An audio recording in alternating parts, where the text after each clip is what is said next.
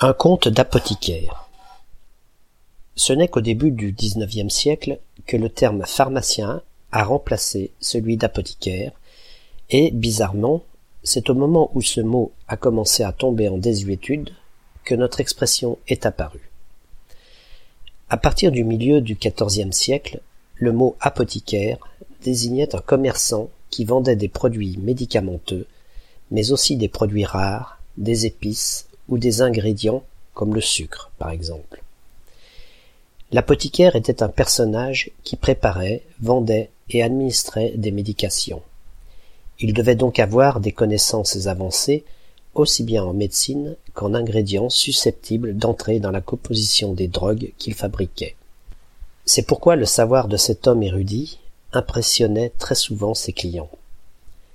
Profitant de l'admiration qu'il suscitait, il se permettait de vendre ses remèdes par petites quantités et très cher, n'hésitant pas à gruger plus ou moins les petites gens, dont certains, devenus méfiants, n'hésitaient pas à négocier le compte de l'apothicaire ou le calcul du prix à payer avant de le régler. Aujourd'hui, cette expression est le plus souvent utilisée pour désigner un calcul compliqué dont les résultats n'ont aucun intérêt ou sont difficilement vérifiables plutôt que pour parler d'une facture exagérée.